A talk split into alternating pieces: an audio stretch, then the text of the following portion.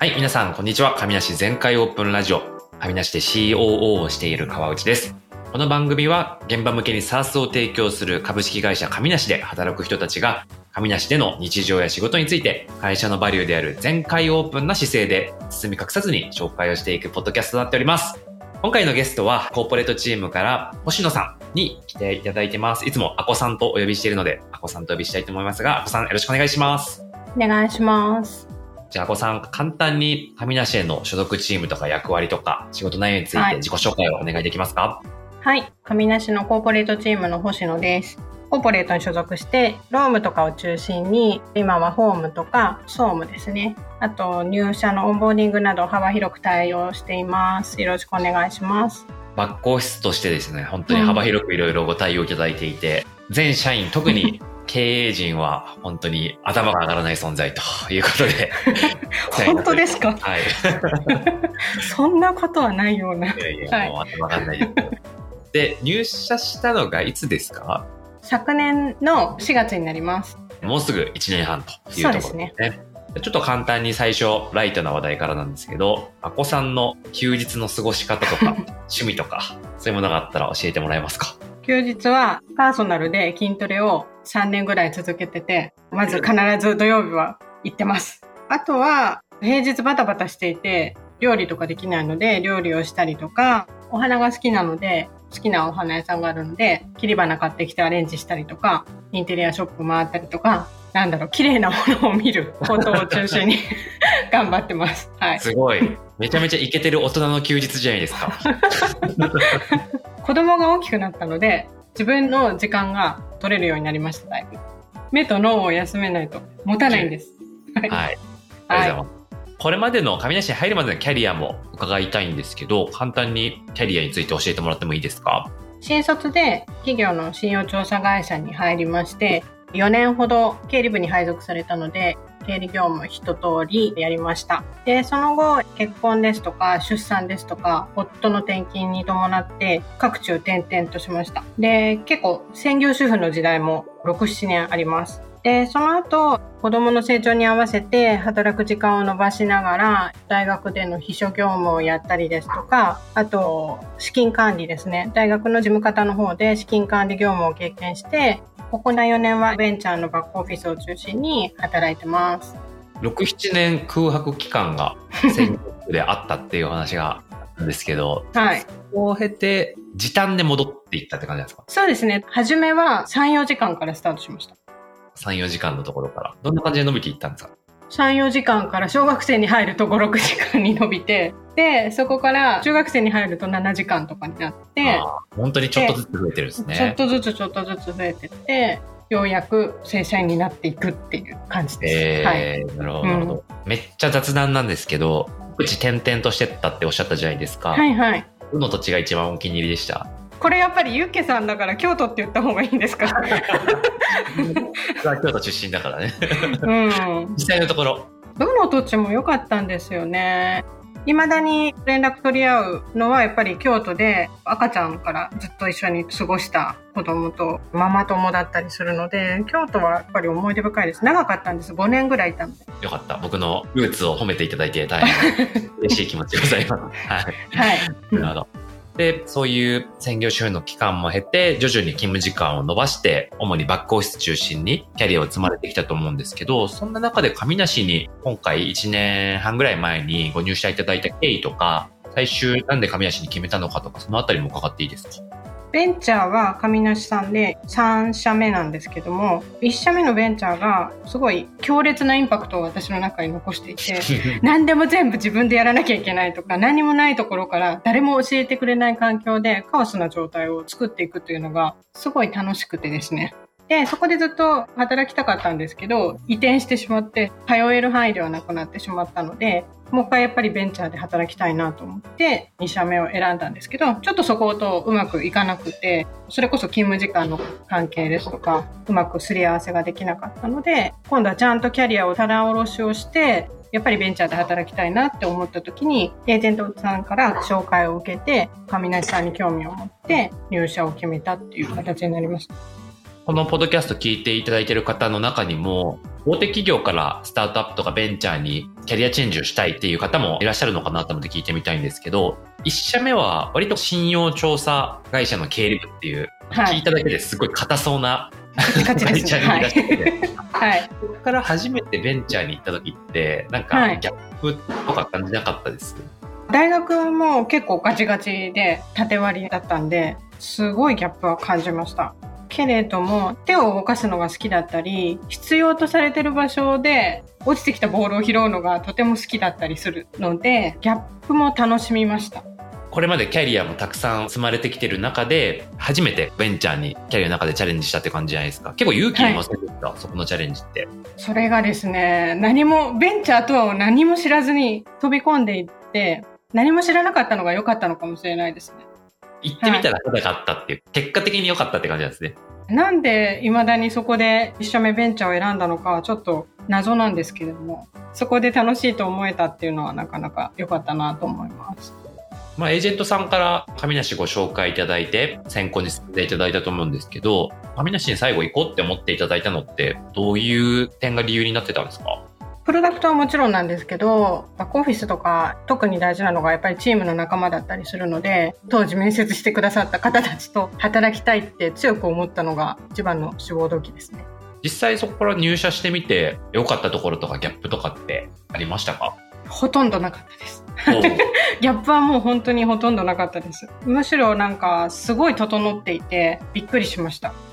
入社前からノートとかポッドキャストとかそういった情報をたくさんいただいてたから、はい、それでギャップ感もなかったとかなんですかね。それもあるかもしれないですね。入社後の1年半でいろんなことにチャレンジされてきたと思うんですけど、はい。これまでにない新しいチャレンジみたいなところでトライした業務とか仕事とかってどういうものがあるんですか？私がバックオフィス系で やったことがないのが採用ですとか広報だったり法務だったりしたんですけどファミナシでは法務にチャレンジさせてもらってるしもちろん採用にもチャレンジさせてもらってるので新しい経験はいっぱいさせてもらっててありがたいですとてもはいそんな中でも結構幅広くホーム、ローム、総務、いろいろやっていただいてると思うんですけど、採用まで。今の神梨のコーポレートチームの仕事の魅力とか、これは押せるぞみたいなポイントがあったら教えてもらってもいいですか？考えて実行に移すまでの時間がすごくスピーディーで意思決定したすぐ動かせるっていうところはすごい魅力に感じてます。ちょうど前期も新しいツールの導入とか、はい、規定の改定とかいろいろやってますよね。そうですね、すぐに意思というか、まあ、考えとかを聞いてもらえる環境だったり反映させてもらえる環境だったり手を挙げれば、まあ、掴めるものがそこにあるみたいな感じで裁量がありますねやはり。それって大学とか1社目の信用調査会社とかっていう環境はスタートアップなので全然違うんだろうなって思うんですけどこの直近社のベンチャーと比較しても神梨ってそういう裁量とかスピード感とかってよりあると思われます1社目とみなしを比べるとスピード感に関しては全然変わらないと思っていてただ意思を反映させることができるかっていうと1社目よりは全然上梨さんの方が反映するスピードも速いし意見を言える環境、まあ、心理的安全性なのかもしれないですけどあるなって思ってます。で、まあ、コーポレート部門としてのアコさんが何を大切にしてるのかっていうのも、せっかくなので聞いてみたいなと思うんですけど、長年、バックオフィスでのご経験を積まれてきたと思うんですが、日々大切にされてることとか、価値観とかって何かあったりされますか？多分私だったら、コーポレートに質問を投げた時に、すぐ回答が欲しいんですね。自分自身がそうなので、なるべくレスポンススピードっていうのは意識しています。なぜならば多分とても困ってることが多いので なるべく早く回答してあげたいなと思ってます。それは意識してやってることですね。あとは、個人の痛みなのか、前者の痛みなのか、前者の痛みだったら、なるべく大多数の人が改善できるようなルールを作ったりだとか、システムに反映させたりだとか、そういったことは意識してます。これが前者の痛みなのか、それともまあ割と個別性の高いものなのかっていうのを切り分けるみたいな。そうですね。ね。あと影響範囲も考えながら仕事してます。何か施策を講じた時に、その影響範囲は大事なので調べるようにはしてます。個別性高い痛みって、まあいろいろ出てくると思うんですけど、はい。それを解決しようと思って動くと、逆にどこかでコンフリクトが起きたりとか、アンフェアになるシーンって結構あったりする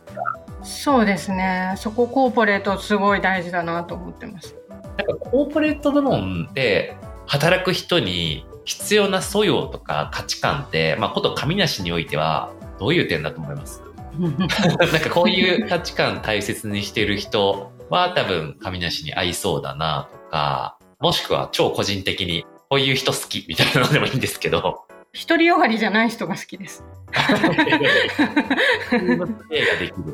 そう、チームー、そうですね。周りがよく見える人が向いていると思ってます。自分に閉じこもらないだったり、視野が広い人、視座の高い人が向いてるかなと思ってます。結局、ルーティンで完結してしまおうと思ったら、完結できるポジションなんですよね、結構。それだけをっていう風に。それよりは視座高く視野広く手を動かせる人とかが向いてるのかなって思ってます。決められたルール通りにオペレーションを回し続けるっていうところだけではなくて、より良くするにはどうすればいいかとか、そうですね。必要がありますもんね。はい。もちろんオペレーション大事なんですけど、それだけじゃなくて考えながら最善の道を探せる人、それができてるかどうかは別としてやってる頑張ってるつもりですけど、はい、うん、それは意識してるかなと。はい。そうですね。なんかいろいろ伺えて時間もそろそろなので、もし最後自分にご質問があればいただいて終わりにしようかなと思うんですけど、何かありますか？ゆけさんの理想のコーポレートみたいなのをお聞きしたいかなって。で、今、登山に例えると、今の神梨コーポレート何合目ぐらいまでゆけさんの中で来てますか？っていうのはお聞きしたいです。なんかコーポレートって難しいですよ、ね難しくて、会社のフェーズによって、またこう全然求められるものとかやることが変わってくるなっていうのはすごく感じますね。例えば、僕が入った10人規模の時のコーポレートで求められるか要件っても違ったし、もう一人でとにかく幅広くどうにかしていくみたいな力が 流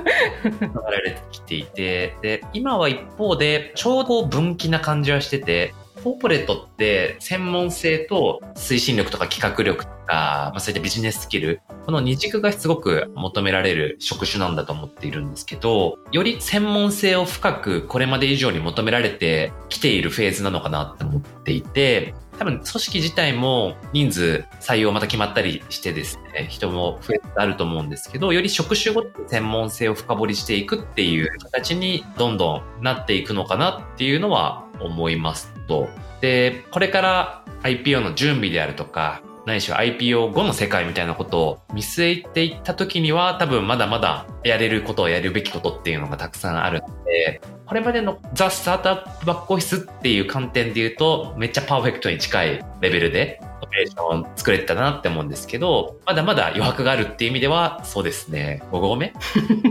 ?5 合目も？うちょっと目線高くいくか。2合目とか。2合目ですか？これはすごいですね。まだまだありますね。まだまだある。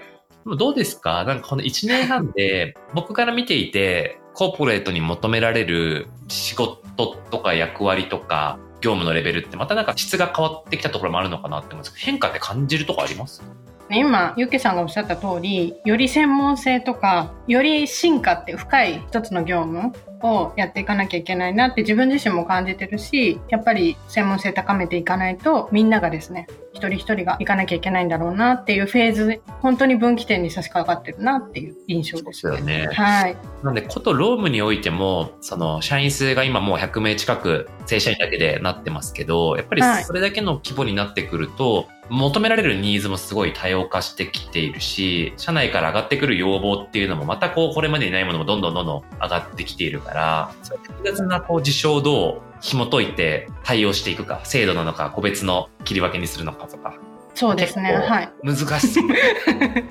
難しいです、とても。まあ、とはいえ、大企業とは違って、それを少ない人数でやらないといけないっていうところもあったりするから、非常にポジティブに言い換えると、成長環境があると。はい。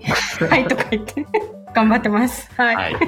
はい、ねはい、はい。ありがとうございます。じゃあ、今回は収録以上にしたいなと思うんですけど、なんか、あこさんから最後一言何かありますか？大丈夫です。大丈夫ですか？はい。はい、ありがとうございます。はい。はい、パブリットチームも絶賛採用頑張っておりますので、もし聞いていただいて興味持っていただいた方いらっしゃれば、ぜひご応募ください。じゃあ、今日は以上となります。ご視聴ありがとうございました。さようなら。さようなら。